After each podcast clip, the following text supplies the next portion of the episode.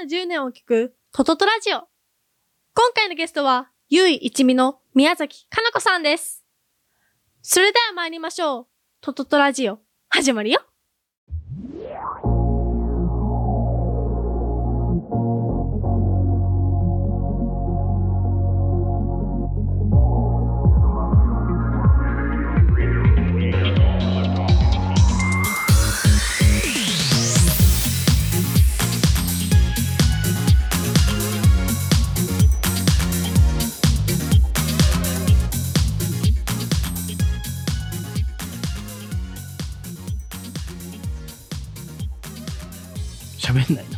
な。なんでよ。はい、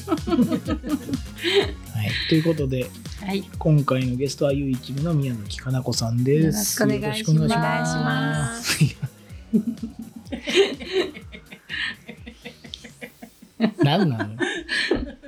ゆいちみさんはね我々トトトにとっても非常に大事なパートナーでして、はい。はい我々のもう一番のはい。大事なね、はい商品群であるはい。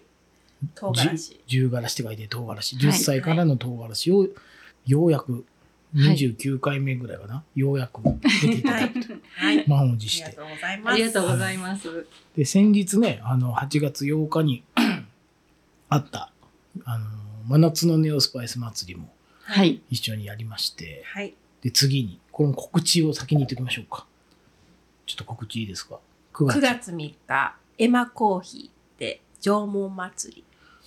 何なの？片言？いやいや全然引きがないというかアナウンスっぽく言ってみて。全然アナウンサーっぽくない。いや、どういうイベントなのかなと思って。それちょっと喋れるやん、そういうの。いえ自分、ほら、今日笑い屋3本目のマイク立たせてさ、うん。喋らせろみたいな感じだったから。そこもご一緒にね、ゆいちみさんも。そうですごね。一緒するんですけど。ねよろしくお願いします。よろしくお願いします。ゆいちみも、あの、すごいな。すごい。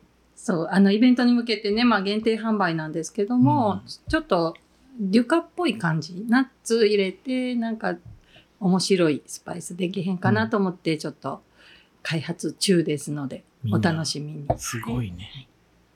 縄文祭りにも出ていただくゆいちみさんなんですけど、ゆいちみさんは、まず簡単に、まあ、ご紹介はいで。言うと、あの何をされてる？あのーばあちゃんから受け継いだ唐辛子の種があるんですけど、まあ、うちの家系で代々100年以上つながってきた、在来種の唐辛子になるんです。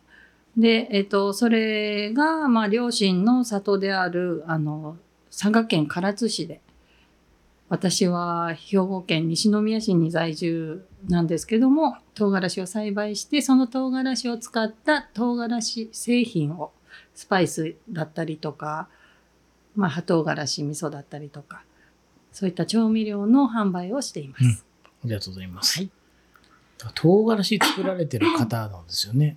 そうですね。唐辛子屋っていう感じですかね。ね唐辛子農家だったり、唐辛子屋だったり、名乗ることがあります。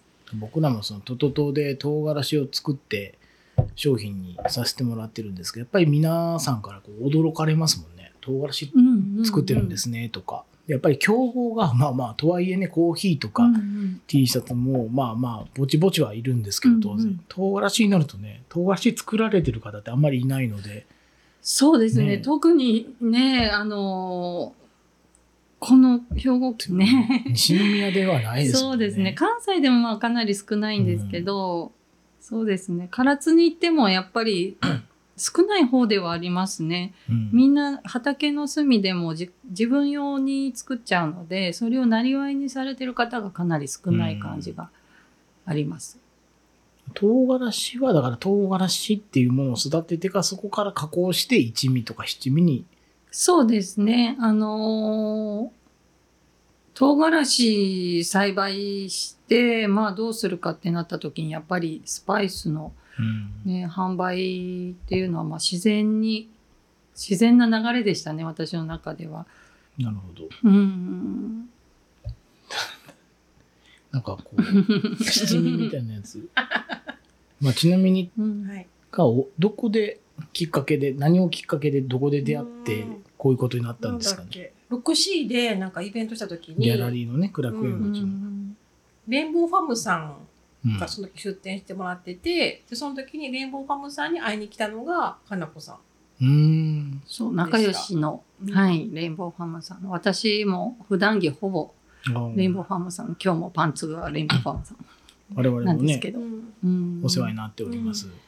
そうなんですよ。あの、仲良くしていただいてるんですけど、あの、店舗をされていた時に、あの、お取り扱いもしてもらっていて、で、あの、とってもね、あの、大好きなご夫婦なので、あの、仲良くさせてもらっていて、まあ、そこで、まあ、近所の 6C で、あの、まあ、初めまして、唐辛子作ってますっていうところから、さやこさんが私、が質問攻めをそうして、そうね。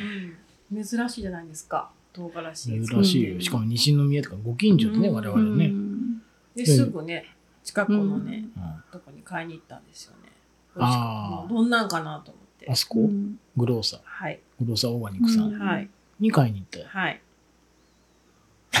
はい。う んなんじゃこりゃっていう。なんでこれ確かにね。僕はだからそこから。すごくいい人やそうやったし話聞いてみたかったから、うん。で食べてみたかったし私即行動の女なんで、うん。すごい。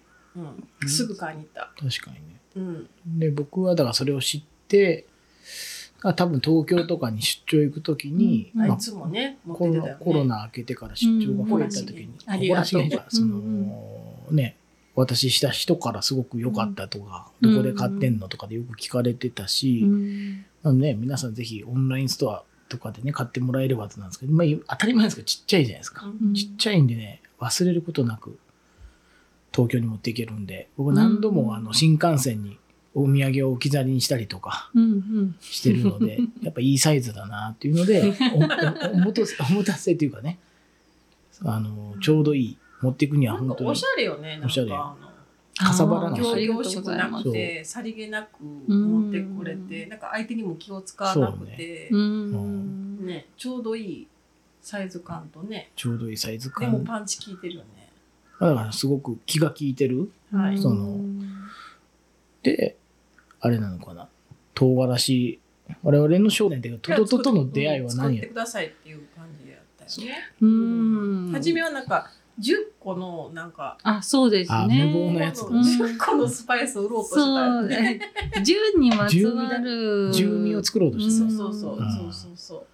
無謀だったね。無無謀だった。すごいだってあの時なん試食させてもらってね10個の味作っていやだから 10, 10何個も、ね、まずはだから住民を作ろうとしたでしょ？そう、住民は、あのー美味しくね、できると思ったんですけど、うんなんか住民に、どの10種類にっていうところにたどり着くまでに、ちょっとかなり難航するんじゃないかなっていうイメージがあったので、ねまどうしようかっていうので、まあ、鈴みたいあーそうやなそうやところから始まりましたよね。そうそうなんで10歳になったんだろう。最初の10人とかの時は辛さはマイルドにしてなかったっけ？してな全然。かったしてなかった。けどまあまあ辛く。私がそんなに辛いのが得意じゃなかったんよそうでしょ。うんねそんなんもちょっとあったのかも、得意じゃなかったの？うん辛いものもすぐ食べない自分。食べるんだけど食べるけど苦手なの。苦手だけどなんか子供とも楽しめたらいいなと思ったんちゃうかったっけ？全然わかんないよわからへん。そんなにでも辛いのそんなにずっと食べへんやん。そう。うん。私。うん。えちゃう？なんか辛いもん食ってそうな気がする。なんかね、でも、やっぱり唐辛子屋やっていて、その、万人に受けるものではないっていうところが、今までずっとあったんですよ。もらった時に、その、10歳でも食べれる唐辛子が、もしできたらう、んすごく今までのその、こうあ、辛いの苦手なんですっていう、あ、そうですかで終わってしまった話から、ちょっともう一歩奥にこう踏み出せる商品ができるんじゃないかっていう、何か新しいものを投げかけてもらった気がして、で、実際出来上がってね、販売し始めてしばらく経ちますけど、本当にいろんなね、方から、その今までこう、あ、辛いものはって言ってた人も、あの、興味持って買ってくれて、実際食べてくれて、ね、あの唐辛子を好きになってくれてっていう風に広がっていってるんで、もう本当に、ねこうトトトとしてはあの、ねうん。ネオなことをしたいっていうのがあの僕らがというよりかは一緒にあの関わってくれる人がネオなこと、まあ、うん。今回のスパイスもそうなんですけど、うん。ね、ももっと唐辛子を広めたいとかで、うん。このような、あの子供に向けたというよりかは辛さが苦手な方にも届くような、あの唐辛子ができてよかったなというのはあるのですが、うん。なぜ10歳だったかが思い出せない。なんでやったんやろな。わかんない。まあいいか。なんでだったらいやいや紆余曲折はあったなって本当にだから重味と10バリエーションとかいっぱいあったけど、うんなんで10歳に至ったかが全然思い出せなくなっちゃったから。ね。じゃあこういううのは。ん。もし自分本格とかなねトトトの秘密みたいな本出す時にはもう全部嘘嘘になるやん、うん書かないけどね。ワークショップさせてもらった時にお子さんの参加とかももちろんね、うん。あのしてもらったんですけど、えっと、せっかくゆういちみのあのワークショップに参加していただくっていうことで唐辛子は0.1ミリ入れてくださいっていうふうにうん。0.1グラム入れてくださいっていうふうにお願いしたんですね。唐辛子本来のその辛さっていう役目の他にその素材の旨味をこう引き上げるっていう作用も持ってる野菜なんですよ。えーなすね。のでその 0.1g 入れることでほんのわずかの辛みとう旨味を引き上げるあの要素っていうのをちょっと足してもらってお子様もあ唐辛子ちょっといいけるやんと思ってもらえるような、あのワークショップになったと思ってるんですけどあのまさにそのその発想は唐辛10歳からの唐辛子から来てます。うんうんあお10歳からの唐辛子にも 0.1g の唐辛子が入っていて、あの 10g の中に 0.1g の唐辛子が入っていて、あのわずかに辛さはちゃんと感じれるし、あの素材の他の入ってる素材の美味しさっていうのも引き上げてくれているっていうあそういうこと商品に、ね。はい、なってます。あーじゃあ 10g のうちの 0.1g のその要素でやっぱちょっとピリリっていうか、うん。その部分はもう十分に。うん、なるほど。すごいね。あの3つの糖を聞くんですが、い。あれですもんね。とはいえずっと唐辛子屋さんじゃないですもんね。そうですね。もともとそうなんですよ。ちょっと役者をやっていったりとか、その役者？役者をやっ役てた。者をやっている延長線上で、まあ、脚本を書くことになって、脚本のお仕事をあのさせてもらったりとか、それもう10代からずっとそういう道を歩もうと、えっ、と、そうですね。もうそういう仕事しかしてこなかったかなという感じですかね。子供の時から？あ、いや、えっとね、高校生ですね。高校生の時から、まあ、えっと、最初は、本当の最初の最初はカットモデルです。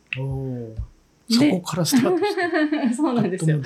で、モデルの世界に入っていって、関西で、あの、大阪の事務所に入って、そこから東京の事務所に移るときに女優にえっていう。ー、すごくない？女優がいやいや私知ってるから よくないね。う。ん。知らないこといっぱいあると思う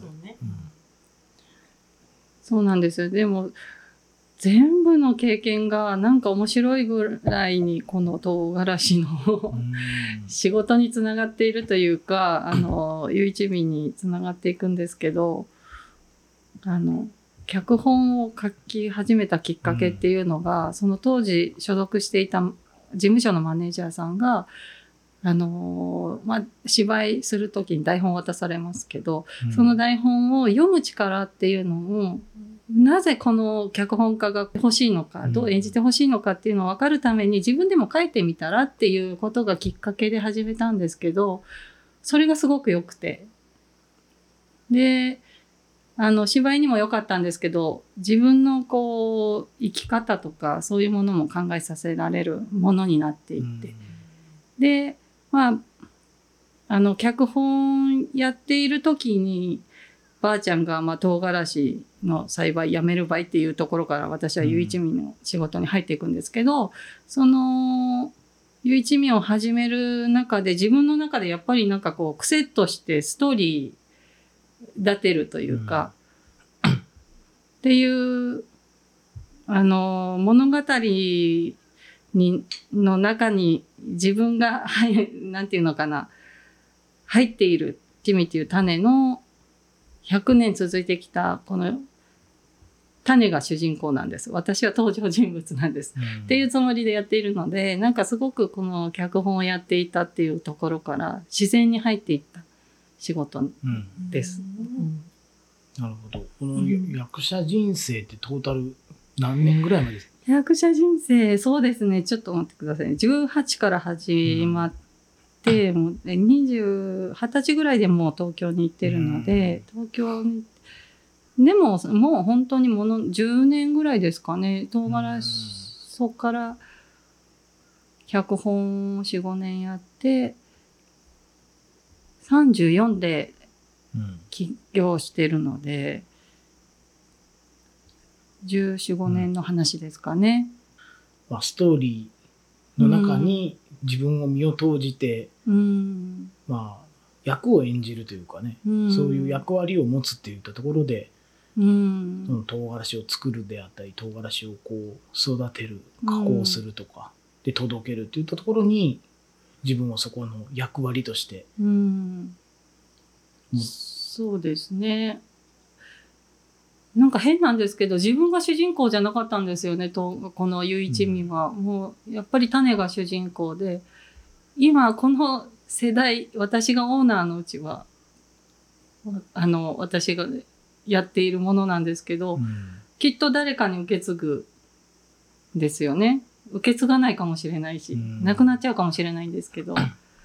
でねこの約10年間に起きた3つのことっていうことでばあちゃんが唐辛子の栽培やめる場合はい。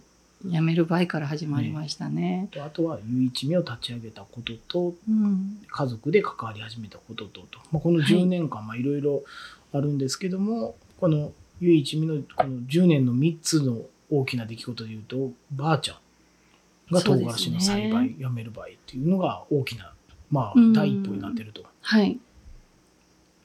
ちょうど10年ぐらい。10年前ぐらいですか。あの、ゆい一味自体を販売し始めたのが、えっ、と、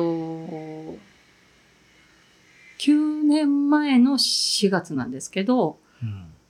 で、その唐辛子を製品とするための作業をしていたので、実際は10年前が、えっ、と、この辞める倍からうの、ん。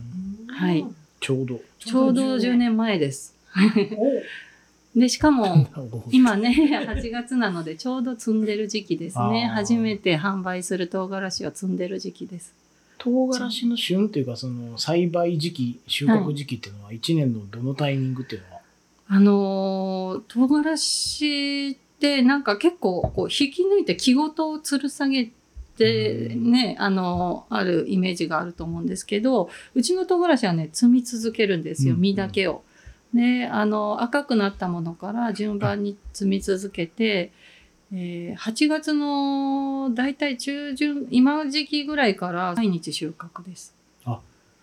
じゃあもうかなこさんのルーティンじゃないですけどもうはい今から例えば収穫シーズンに入ったら割ともう今毎日はい畑に行かれる、そうですね。あのー両親が関わってくれるようになって、うん。今両親唐津に住んでるので、あ。あのー今朝も、あのー ここの畑はこれだけ取れた、ここの畑はこれだけ取れた、写写真で、あの、きちんと報告のメールが入るんですけど、あの、毎日朝早く起きてうん。収穫に行ってくれてます。なん。かそこね。ちょっと後に触れるんですけども多分あれですよね。言われてないけども割とあのいろんな人たちが言いたいやつであの6次産業化みたいなことをよく言わそうですね。れるんですけどはい。あのそこのもうある種のもうしっかりやってるそうです事業者になね。ってますもんねあの、結構なんかね課題がいっぱいあってとか、うんうん。特にあの加工する商品作りが難航しちゃうとか、うですね。まあ、当然販路がうんないで2と3が大概潰れていっちゃうんですけども、結構しっかりねうちね、なんか、なんでしょうね。田舎で作って町で売るっていうことが自然にできちゃってるので、二拠点でやってるんで、それも面白いですよね。それが大きかったかなと思うんですよね。唐津でね、唐辛子作ってると、おじいちゃんおばあちゃんがまあお散歩の時にまあ畑に遊びに来て、何育てとうとと。うんで、胡椒ってい、あの、おじいちゃんおばあちゃんは唐辛子のこと呼ぶんですけど、柚子胡椒の胡椒です。唐辛子のことを胡、椒っていうのはい、九州の人は胡椒って言うんですけど、へ唐津で売っても売れないものだったんですよね。うん。その商品化しても。ただ、こっちでうん。それを売ると、何これ、すごいーじゃん、うう欲しいっていう人たちがたくさんいて、自然と商売が成り立ったっていうところですかね。まあ、あと大きいのはね、唐辛子もそうなんですけど、まあ、我々の十辛子とか唐辛子、うん。10歳からの唐辛子の方でもうん。柚子とかごまとかねうんしそで使ってる素材とかもはい。割とこうねしっかりと本当の自然なものでごまも国産のものでとか使ってるので、まあそういうね今の風潮文脈でいうとこうオーガニックとか素材のいいものを求める方にしては非常にこう手手に取りたいうんうんものになってたりするので、まあこう都会っていうかそういう街にこう売る先っていうところはね自分の元いた場所っていうのはすごい有効活用できてたんじゃないかなといったところはうんあるけども、まあその、まあそれもねあ後から考えるとすごいあの効率がいいというか、うんうん。あの考えられた戦略のように聞こえるんですかって言ったところで、まあ、そもそもはでもばあちゃんが唐辛子の栽培やめる場合っていうのはそう。ちなみにその時うんおばあちゃんってななんでやめる？年やっけんです。年や言。けん、もうしんしんど加減やめんばいって言われて、それ電話か何かで？電話で、ああその時どうでした？あ困るよって言う。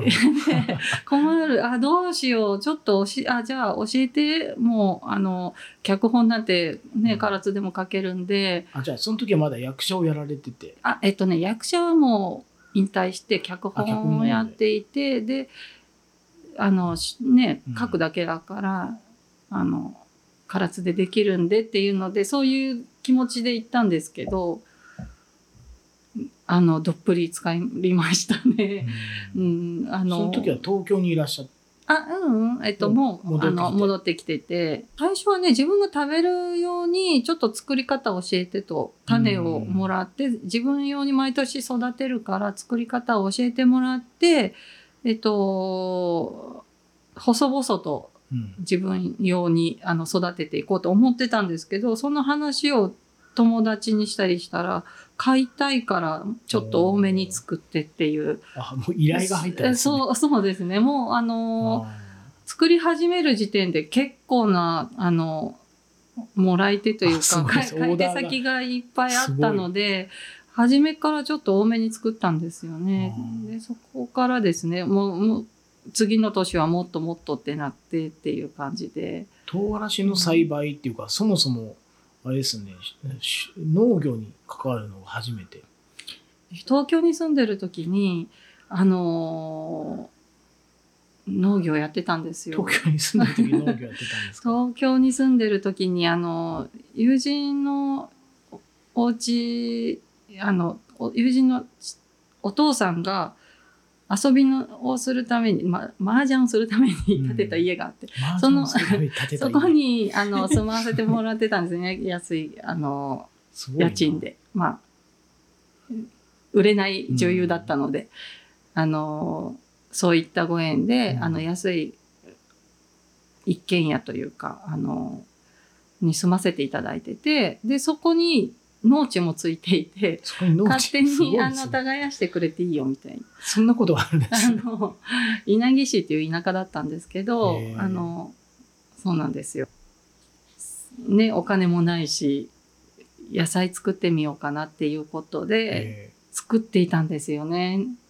ずっと。そのでその時にあの土の勉強とかどうやってねあのじ時期もありますし基本的なことはねそこからもうちょっと知れていたので、もうつながってたとしーか思えそうですね。もう前振りがあった。も そうそうそう。う間違いなく唯一をやるための準備がそこされてたってことですね。ん、えーじゃあもうその土の勉強もそうだし、うん。まあこう生育というかこうおお野菜栽培してどういうふうな反応じゃないですけど、うん。こうこう季節によってこうなんだなっていうのはもう体感されてたそうなんとなくですね。そんなあの商売にできるほど詳しくはなかったんですけど、自家用でねとあの何を育ててたんですかその時は。えっとね大根エシャロットピーマンナスアスパラ、えー、いちごトマト、ねもういっぱい。春、春、夏、秋、冬、そうね、まんべんなく育ててる感じしますね。そうですね。えーじゃあそういったところでの栽培経験も生きてたんですね。ねたまたまだからもう本当にご縁で。その時、まあ、はい。おおばあちゃんと何かこう、畑に入ったりすることっていうのはあったんですか、唐津でね畑に入ったことはもうなかったですね。初めて入るじゃないですか。はい。で、おばあちゃんとしては、かなこさんのことは、まあ、まあ、素人というかね、そうですね。と思ってる中、うんうん結構こう、できるなって思われて、なんか意外な反応とかなかったんですか？あのねやっぱりそのなんていうんですかねコミュニケーション意思疎通ができてないし、うん。私がこう分かっていることもばあちゃんもよく分かっうん。あのう汲み取れないようなぐらいこう結構海外うん。の人とのやり取りぐらいのお互いにだったんで、うん、1から10まですごく丁寧に教えてくれました、うん素人に教えるように。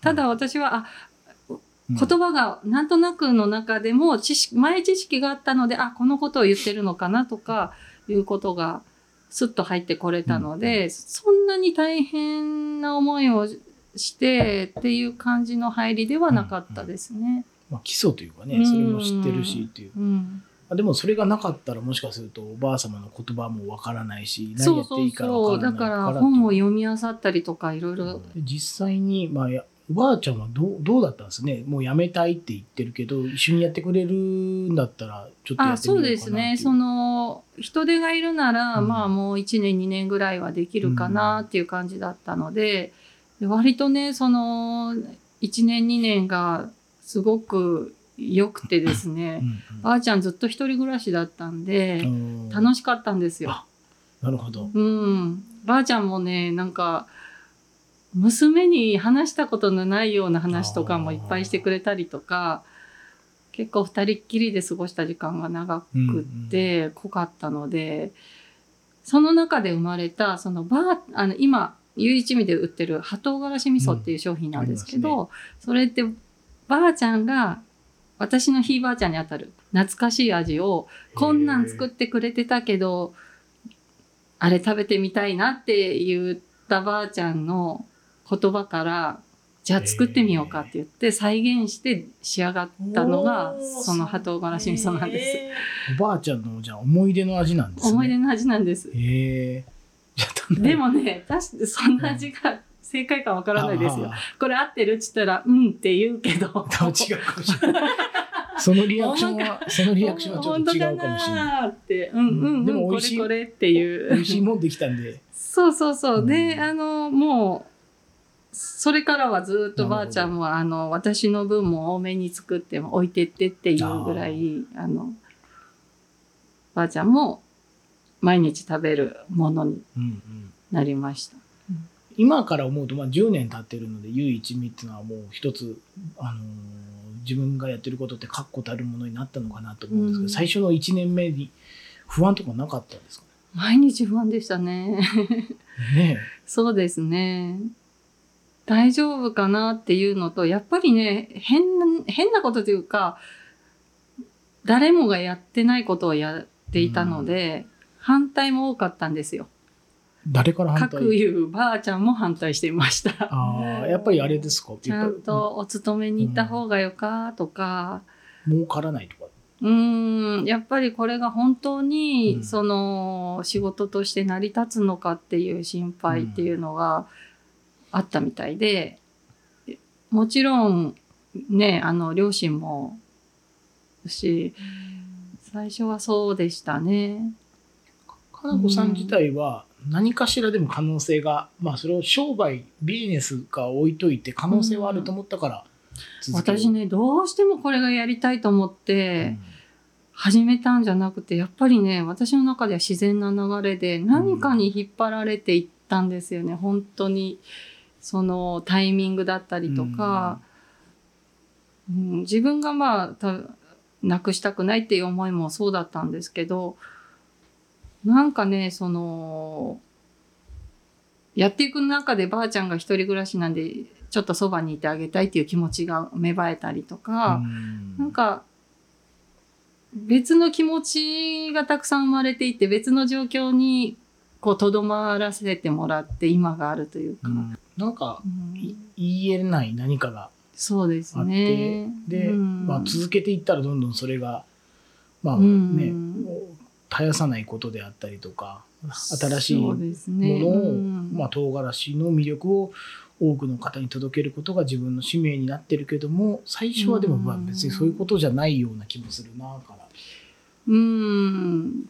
なんかね、どう語っていいのか難しいんですけど、あの、今でもね、今はすごく好きなんですよ。自分のやっていることが。で、これが仕事なのか人生のなのかし 生活なのかなんかわからないようなぐらいこう一体化していて、まあ生き方なんですよね。そこに慣れたっていうのがすごく喜びなんですけど、がちょっと私昔から唐辛子が好きで唐辛子屋さんになりたかったんだって思ってうん今があるわけじゃないのでなんか不思議だなと思ってるんですよね。そうですよね。うんまあまあ食べるのというかね毎年楽しみにしてたぐらいはあるけど、うんそれをね育てたり届けたりする関わる側に回るとは絶対思ってなかったです、そうですね。うん僕でもそう思います。実家がもしそういうことをやってたとしてもね、うんこれじゃあ飯食えないんじゃないかなとかおばあちゃん一人でやってたりすることなので、間違いなくこれは仕事にはできないだろうって思ってしまいますもんうね。ん。でもその選択肢っていうのは、まあ当時はあったけども、今で言うともうそれがししっかり仕事になってるし、そうですね。ね。ありがたいことに。いやでそこから2つ目の塔で言うと、唯一味ってどのタイミングで、あのこの構想であったりとか、うんうん。名前であったりというのはひらめいたんですか、えっとね、どうしようかな、名前と思ってたんですよね。やっぱ販売するっていうことになったので、やっぱ名前をつけないと。うんで、まあ、唐辛子であって、まあ、当時はね、最初は一味しかなかったので、うんまあ、一味唐辛子屋さんをするにあたってどんな名前にしようかなって考えてたんですけど、ばあちゃんとやっていくあの畑仕事の中で、あの、まあ、在来種だっていうことを後々聞くんですけど、うん。はい。そんなにはい。あの世間含めて大事な、ねものだった。でそのばあちゃんの話からするとそれは在来種だねっていうことに気づいてしかも門外不出なんですよね。あの家庭用なので。ああそうか、はい。別に流通しなかったですよね、はい。なので家庭の中で100年つながるとやっぱり唯一の味になるんですよ。ああなるほど。うん、遺伝子なので。うなるほど。なるほど、ん。混じりっけないやつが出るできるんですね。そう。だんだんだんだんね、あの、かけ、人もそうじゃないですか。うんなん。か、掛け合わさっていうかどんどんね、うん。変環境とか、その変化していって、性格とか、いろんなこものを持ち始めると思うんですけど、うちの唐辛子も本当に唯一なので、そっからですね、なんか唯一だし、ちょっともうそれかなっていうふうになんかある日突然思いついて、もうなんかこれだと思ったらこれ以外なかったっていう候補はないですね、もう他に。やっぱりでもそこでもストーリーじゃないですけど、自分の中でストーリーが合致したら、うん。まあ、納得というか判断できて、うん。そのブランド名をあの自分の名前にしようっていう。そうですね。なるほど。唯一味じゃなかったらね名前何になってたんでしょうね。何になってたんだろう。でも、唯一味にしたことで、七味を作った時に、唯一味の唯七味ってすごく ね。ちょっとあ、それはちょっともう。そのね壁がね今ねちょっとまだ自分の中でのモヤモヤが少しだけあるんですね。そうそう。ありますけどあもそこはもうあの、あんま頑張って理解してあんまり僕らは思わなかったですけど、うん、まあ作った本人はちょっとだけモヤモヤがそうですね。なるほど。面白いですね。で、うん。唯一身をこう作るっていう立ち上げるっていうことはいろいろこう加工して製品化商品化するじゃないですか。まあ一味を作る時もそうなんですけど、こう唐辛子をはい加工したり製造するっていうことは、なんかうちあのおばあ様であったり誰から、ま、学んだというかあそうですよね。どうやって作ってたんだろう葉唐辛子でもレシピがあったとしてもそれちゃんと作らないといけないじゃないですか。そうですね。うんどう どうやってやってたんだろうねうーんもともと料理するタイプだったっていうのもあるんですけど、そうですよね。なんででしょうね。唐辛子の多分僕らね。まず唐辛子積んできましたから、うんは僕らをこうやってあひーはまず干すんですよね多分。あそうですね天日干ししてあの天日干しして乾燥させて、まあ、今はねその品質を高めるために天日もするんですけどその後にしっかり乾かすためにあの乾燥機は使ってるんですね。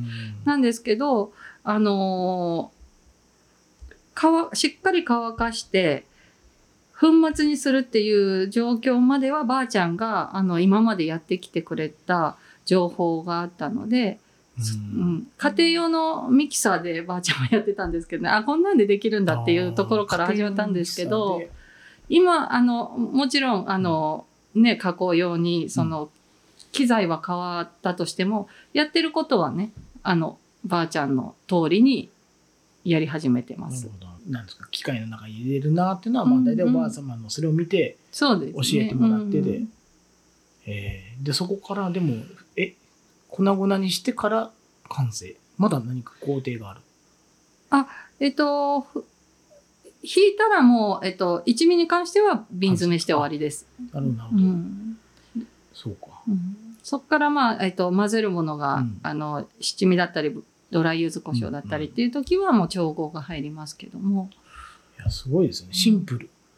うん。シンプル。本当にシンプルです。えー。じゃあなんかその加工の難しさもあるじゃないですか。ゼリー、まあ、例えばトマトを作ってるとか、オレンジでとかみかん作ってるよっていうところがジュース作ろうってなったらこれまた大変で、うんうんうん。ね、なんかいろんなところが加工にチャレンジされるんですけど加工のてうん家庭の味を超えなきゃいけないですけど、唐辛子ってなんかちょちょうどやっぱライバルもなかなかいなかったのと、やっぱり素材勝負なところも強くあったから。そうですね。それは、あの、割とや扱いやすい、あの、ものだったっていうのは大きいんですけど、風味をね、あの、殺さないために、あの、することっていうのは、やっぱり手間しかないんですよね。じっくり天日で、あの、天日干しすることでビタミン D が生成されるんですけど、その作業絶対怠らないとか、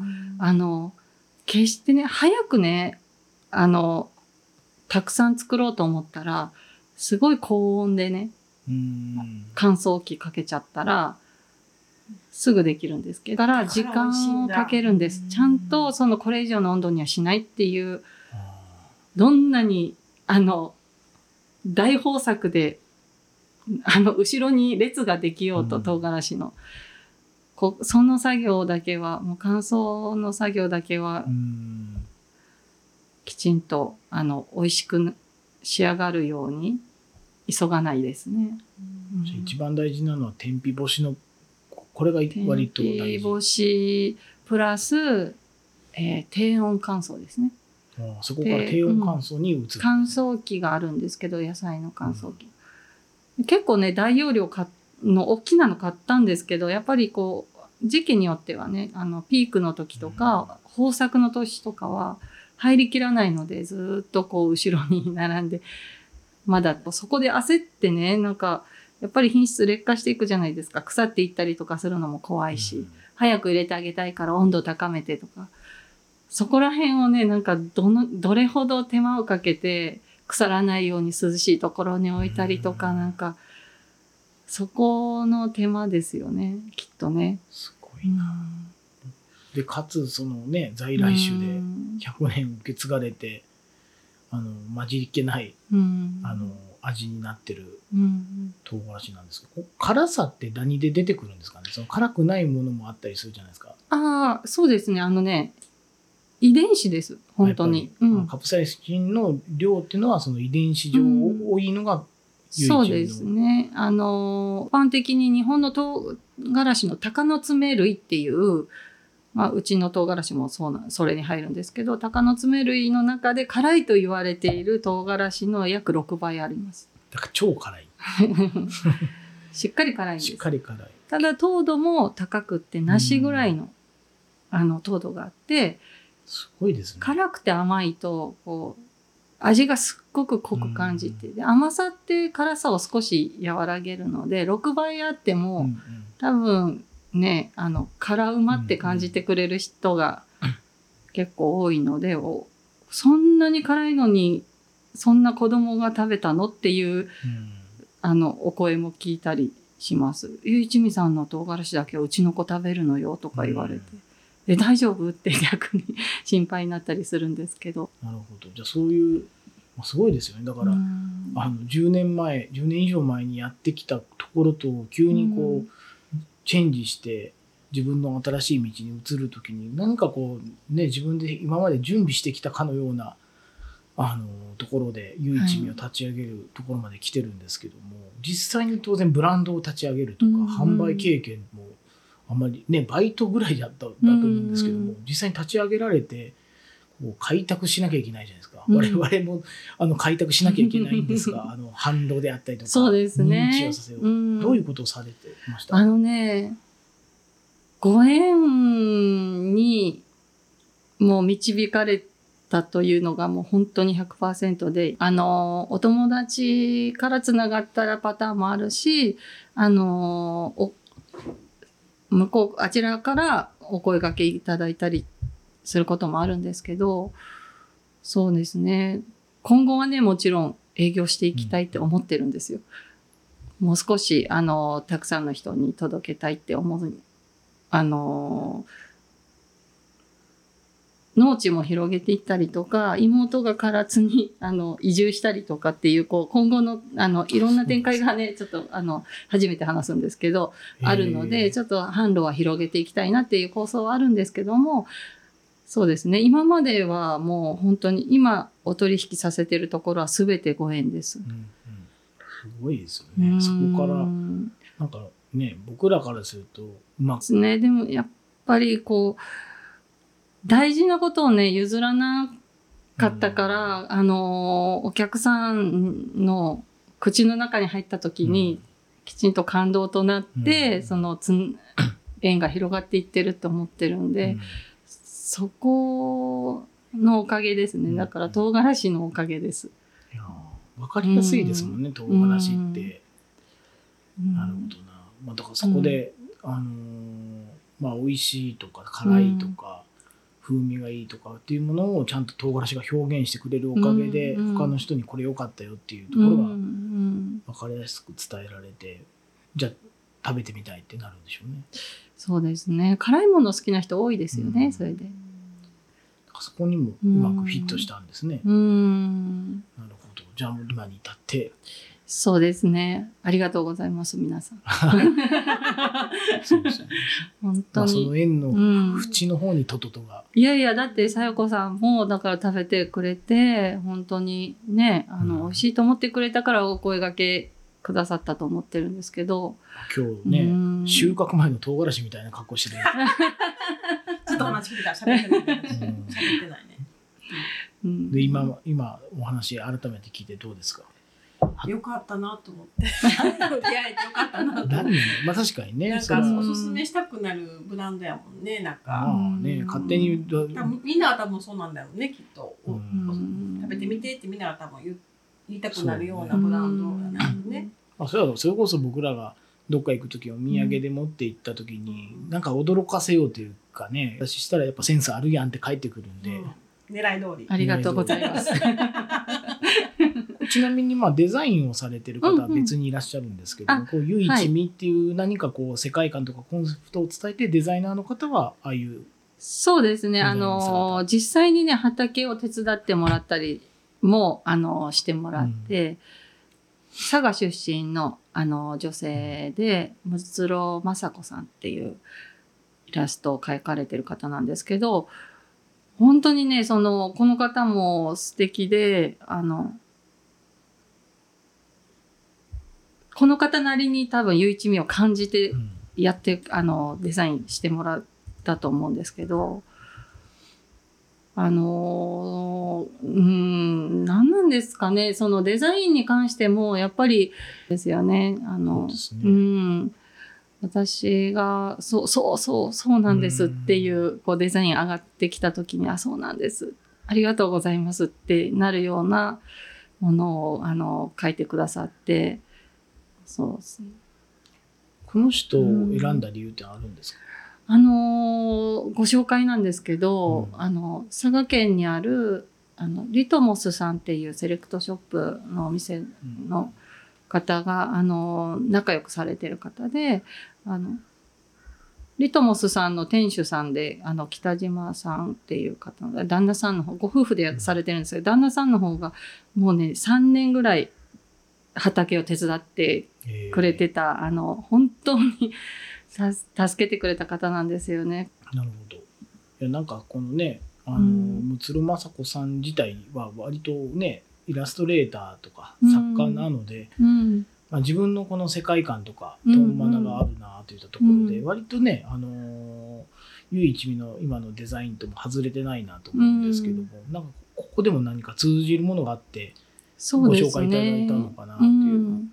あの、お願いするためにお会いしたのが最初じゃないので、うん。あの、割とその前に、あの、知り合いに、あの、紹介してもらって、あの、お友達になってから、頼んでみたらって、北島さんが背中を押してくれて、いいんですか私なんかがっていうので、思い切ってお願いしたっていう流れなんですけど、本当にね、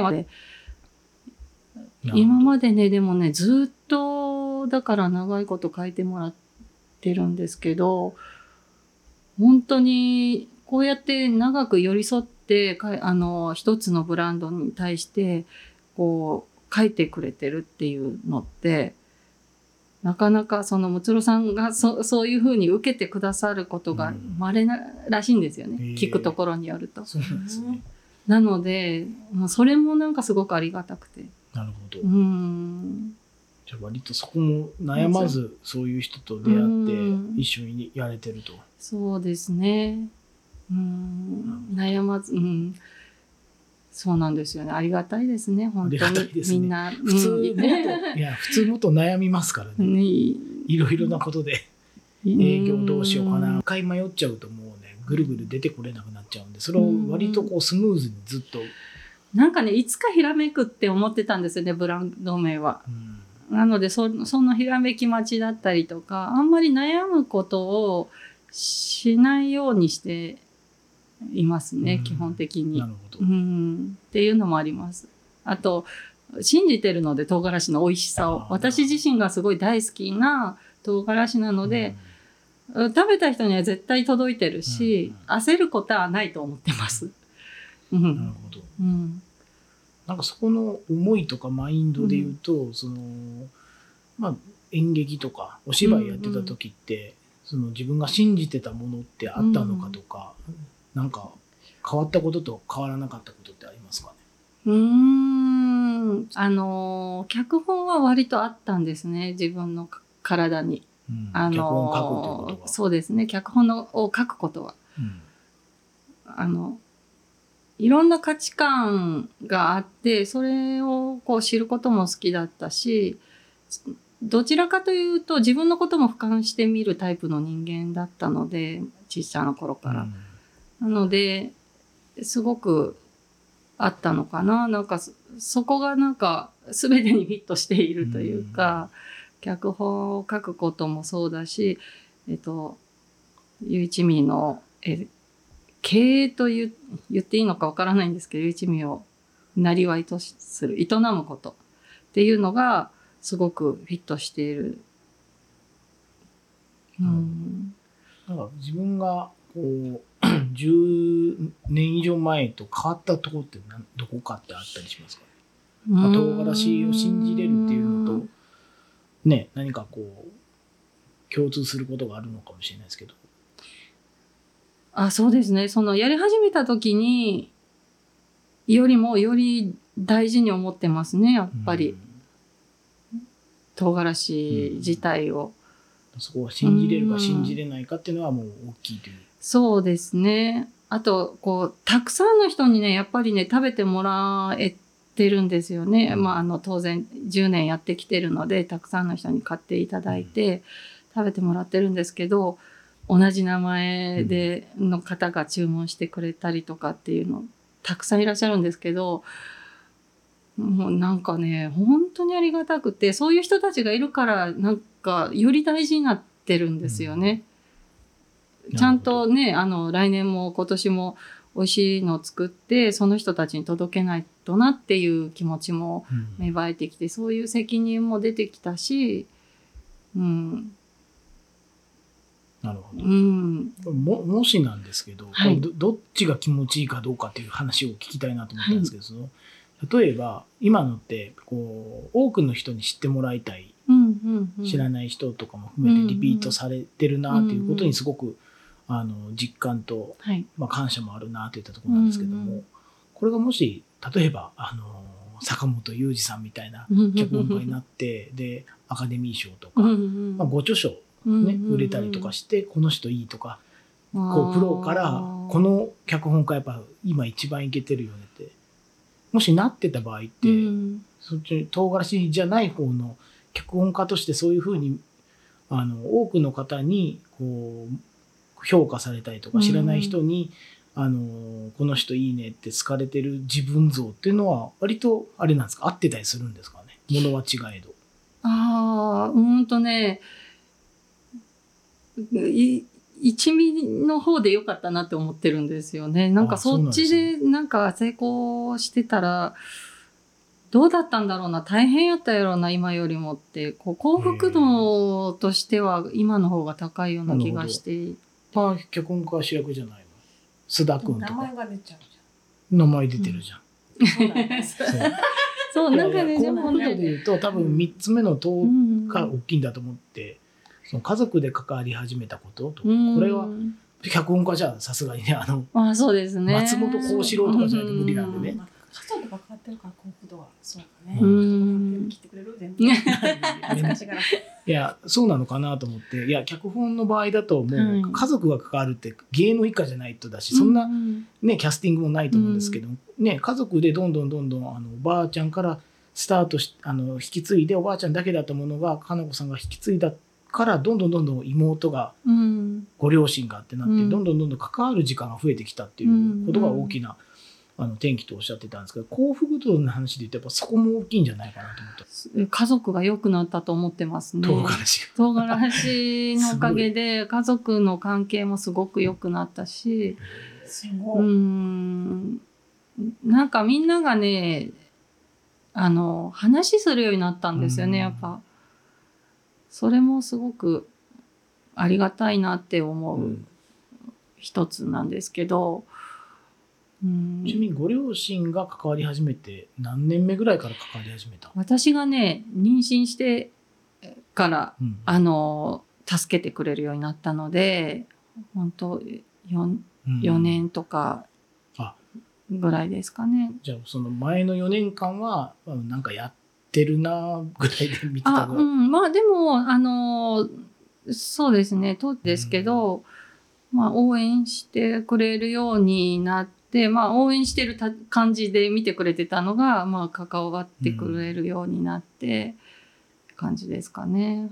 うん、どどちら、まあ、かなこさんが、ちょっとあの、手伝ってほしいとお伝えしたんですまあ、えっと、物理的に行けなくなってしまったりとかっていうので、うん、もういいよ、あの、ばあちゃんのね、介護がね、その、同じタイミングで始まるんですよね。なので、あの、移住しない、移住しないとというか、その、うん、西宮の実家を、から、えっと、唐津にちょっと一旦、住みかを両親が変えたタイミングと、私の妊娠とが本当にあ重なったっていうのでもううまい具合になってますねうん人生って。そうか。それで、じゃあ、物理、なのであの要所要所でねあのポイントポイントで絶対に私が行かないといけないポイントとかもあるんですけど畑をうんする中で。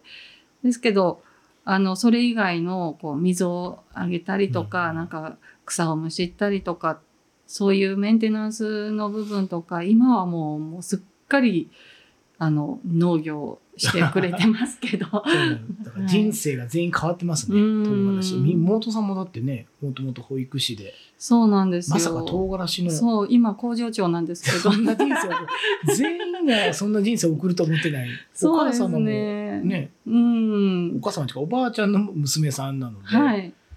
ね、はい本来ならもしかすると受け継ぐ方だったかもしれないけど、うんそれがちょっと嫌で、そうですね。何をされてたんですか？看護師です。全然違います。管理して感染症対策とかねすごくあのうん。役立ってると思うんですけど畑にももちろん病気とかがあったりあの虫の被害があったそういうのりとかがつながってるんですね。そうもう患者さんを見るように見てくれてます。すごいな。そんな。すごい本当に合ってるとあ思う。ーじゃあ一回何か、あの皆さんこう別のルートをたどってそこで得たスキルをそうです。ねふんだんに発揮してくくれてます。すごいですね、うんこれを聞くとねなんか新しい何か価値観生まれそうですけどね。農業とかに、すねいや面白い、うん。だからそういう幸福度さっきの脚本家で大成しない方が良かったかなといったところで言うと一、人じゃなくて家族で関われてる大きうん。いことがやっぱり大きいってことなんですかね。そうですね。そう、まあ、書き溜めている最中なんですけど、いつか出版できたらなって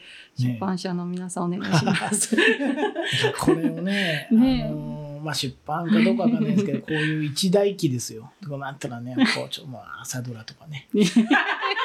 たまにほら、あるじゃない、地方、ね東京地方、あるあるまあ、東京地方っていうね。いいよね。そう。サブナいいよね。し、からしちゃんみたいな。からしんぼみたいな。なんか、やつで、おばあちゃんからね、おばあちゃん誰？おばあちちゃん誰や、だ誰がいい？誰かな？おばあちゃん誰やろね。出てこわへんね。出てこい。誰やろ。田中優子ぐら田い。中優子さん。あ、いいね。なんかして優子にしよう。してくださるかな でも主人公がどかなこさんになるから、うんまあその20代だってもほらあのさ安藤サクラさんとかもみんなうんほら、年重ねてもやるから、メインのほら、うん。広瀬すずとかなんかほら。違う。じゃあ安藤サクラがいいな。安藤あそうです絶対ないだろう。2回目？二回目。安藤サクラとかそういうね。そういうとかいいね。まあ朝ドラうん。いつかね。いつか。からしんぼ。私らもちょい役で。私らどこで？トトトですトトトで。ね。ネズミ男みたいなやつといいね。その時僕さらばの森田さんに演じてほしいから、ああ、そう。ん、そんなことはどうでもいいんだ。よ、もうそうん。その3つのこの陶器でやっぱり最後に、まあ、意外というか僕らがまああまりここねあの普段の会話の中でも、ね大きいですね。あの妹がね、あの今度畑を担ってくれるっていうそれもすご一大決心をしてくれそて、れはいつそんなことになったの？あそういう決意を生まれたのはいつ頃？今年に入って、うんまあでも本当に最近なんですけど、やっぱ土を触ることでなんかすごく彼女なりに感じることがあったみたいでそういう風な生き方ってすごく素敵やなって思ってくれてで私もねでも本当に好きなんです私もやりたいしずっと畑にいたいって思うんですけどでもこのスタイルだからこそこの営みが成立してるので、うん。私はやっぱり行ったり来たりの生活を外せなくてその中でね工場長を得るのはすごくありがたくて、これでもね、うん。なんかいろいろこう今収納家がいない問題であったりとかね、うん。当然そこからこう加工してから届けれる人がい,、うんないというか、まあ、なんかこう農業が廃れていくきっかけになっちゃってるところが、あそういうなんか旗から見るとおしゃれで、うん。あのこういうまあしかも言い方悪いですけど女性がやってたりするっていったところも非常にあの見え方としても新しいというか強いなと思ったんでなんかねもっと来そうな気がしますね、波が。そうですかね、なんか無謀なことをやり始めれる、こう、なんていうのかな、普通の、なんていうのか、判断力がないうん。人間だったから、たまたまこういうことになったんですけど。だから多分それはそういう道をそうですか。ら、空想とかフィクションをうん、リアルに見せる商売はまあそうですね。そう普通ですね。のまっとうな商売だったら、うん。これは無理じゃんってなるはずなんですけど、こう自分の中のストーリーをあたかもこれリアルですってね、映すのがこう芝居の世界だと思うんですけど、うん。それをやっぱりやってきたからこそ、うんまあ、判断力というかこれ全部自分にとっては伝えたいストーリーって形にしていきたいという思いが特に強い道で歩かれてたんだろうなと思うので、なるほど。うん普通普通の多分職業だと判断しづらいんじゃないですかね。これだって一般的に無理だと思うし、女性だしとかって。すね。うん。そうそれはやっぱり自分がこういう役だからうん。唐辛子っていう主役っていうものがいてうんどうどうしていこうかなっていったところのやっぱりなんか素養がやっぱりその前の十何年で、うんんそうかもしれない。なんか、その今のお話聞いて、なんか、腑に落ちるところは僕も腑にあります落ちました。ね。ううんん、よかった。もうだから僕らとしてはすごくこう、なんですか整理されてる方かもうん方なんですけども、うん。もうお話聞くとやっぱりこう、うんこうフィクションを作るフィクションをリアルにする方なんでやっぱちょっと飛んでる方っていう、そうですね。そう、そういうことです。うん今後はちょっと飛んでる方という認識うでんいいですようね。ん最後にあの明日から、はい。うんこれはまあ明日ってまあトゥモローの明日も含めて、明日から何をしますかと。うんそうですね。えっ、と、実は今、あの、事業計画が、えー陰ながら、えー進行していて、うちの実家がまあ空き家状態なんですよね。まあ、あの、うんか実家を改装して、工場を、唯一民の工場を、あの、きちんと、こう、建て直すっていうのと、今賃貸物件でやってるので、あの、プラス店舗、ちょっとちょっとした店舗をそこにつけて、うんあの、お客さんとこう実店舗を持って、あの、関わっていけたらなっていう新しい、あの、うん事業計画が今進んでいて、あのー来年の初めに、一応、こう、あのー竣工というか、うん工事が始まって。またすごいですよね。それこそあれですよ今日の話で言うとうん芝居小屋ですから。そうですね。芝居小屋ね芝居小屋できますよ。ううんん常設のないと困る。うーん、そうですね。うん。あの、結構ね、あのー素敵な店舗を、あのー設計してもらってるんですけど、これもさよこさんがね、紹介してくださった。うちの収穫前に、え ー収穫前の唐辛子が。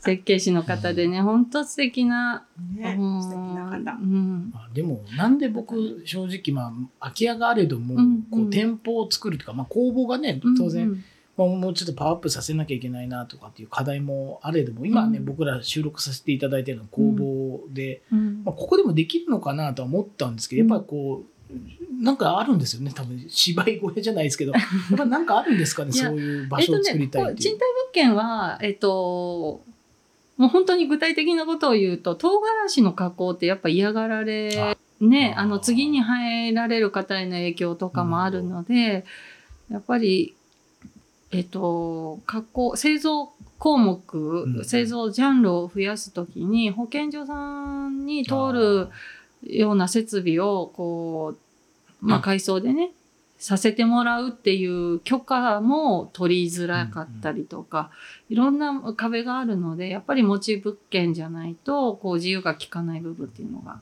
ありまして、うんそういったそういったこで、こととですね。別はい。にそこまでつなげなくていいとですね。芝居小屋芝居小屋感覚。で、です。そうはついちゃいけないですから。なるほど。まあそういったところで来年はまた新しい唯一味も見れる。まあ竣工始まって完成するのをまたそうですね。ねだからまあ夏前にはできたらいいなとは思うんですけど、来年のと思って今準備してます。はい。はい。まあ、私たちからはまあ10歳からの唐辛子をよろしくねっていう、よろしくそう。ね。ですね。本当にね。ぜひ。まあこれも大きないろんな展開も生まれてるのでうん。本当にありがたいなと、ね、あのお取引先もね、なんか少しずつそうですね。広がってきていて。いや僕らもこういう、まあなんでしょうね。カタカナで言うとこうクリエイティブだのなんかデザインみたいな、うん。うん商売をやってるんで初めて物を持ったりうん。こう企画して場場を持つとやっぱりつながるものあるんだなっていうのは実感し,、しましたね。うんで予期せぬ出会いとかも、まあ、とととやるって言ってからと、ね、まさか唐辛子を自分作るとは思わなかったんで、うん。そういういい出会い。うん。で唐辛子がどんどんどんどん広がっていくので、ぜひうちの、ね、西郷さんがなんか書いてくれれば。何を？とえ？ととと。え？書かへんけどな。やったらいいね。商品とか作ったらええなと。そうね面白いつながりが生まれるんじゃない？作ったらええやねん作ったらええやんね。なんだということで、はい、というね、ね今後いろいろ、ねこれからもねねこちらこそまだまだね、始まってばっかりですよね。はいどんどんどんどんね、やっていきましょよう喋るな。う。最後。最後あ、そうか。はい。ということで、今回のゲストは、ゆいきみの宮崎かな子さんありでした。がとうございましありがとうございたました